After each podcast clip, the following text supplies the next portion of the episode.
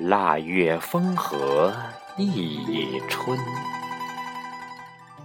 时阴散策过吴陵。草烟漠漠柴门里，牛迹重重野水滨。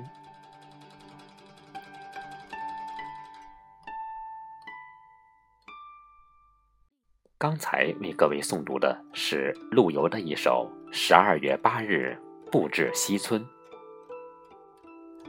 大寒还未曾走远，冬日的寒冷依旧笼罩着祖国大地。转眼，腊八已至。今年的腊八时间是二零一八年一月二十四日，农历腊月初八，星期三。腊八节俗称腊八。即农历十二月初八，古人有祭祀祖先和神灵，祈求丰收吉祥的传统。一些地区有喝腊八粥的习俗。相传这一天还是佛祖释迦牟尼成道之日，称为法宝节，是佛教盛大的节日之一。岁中之月称腊的含义有三。一曰腊者皆也，欲有新旧交替的意思。二曰腊者同猎，指田猎获取禽兽，好祭祖祭神。腊从肉旁，就是用肉冬祭。三曰腊者逐意迎春，因此腊八节又叫做佛成道节，或者成道会。实际上可以说是十二月初八为腊日之由来。我国民间在腊八节有祭祀的习俗。相传释迦牟尼成佛之前，绝欲苦行，饿昏倒地，以牧羊女以杂粮参以野果，用清泉煮粥将其救醒。释迦牟尼在菩提树下苦思。终在十二月八日得道成佛，从此佛门定此日为佛成道日，诵经纪念，香严成节。到了明清，敬神供佛成为腊八节的主旋律，节俗主要是熬煮、赠送、品尝腊八粥，并举行庆丰加食。同时，许多人家自此拉开春节的序幕。忙于杀年猪、打豆腐、浇制丰鱼腊肉，采购年货，年的气氛逐渐浓厚。腊八这一天有吃腊八粥的习俗，腊八粥也叫七宝五味粥。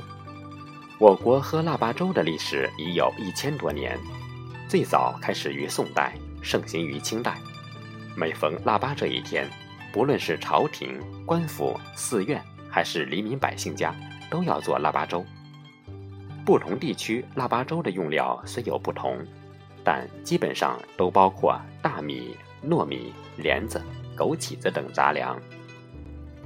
腊八粥不仅是时令美食，更是养生佳品，尤其适合在寒冷的天气里保养脾胃。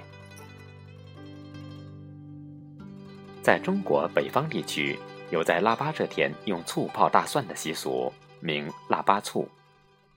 腊八醋要泡到大年初一，初一吃饺子要吃素饺子，取一年素素静静之意。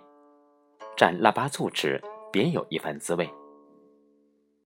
腊八蒜就是在阴历腊月初八的这天来泡制蒜，是北方尤其是华北地区的一个习俗。其材料就是醋和大蒜瓣儿。中国北方一到腊月初八，过年的气氛一天赛过一天。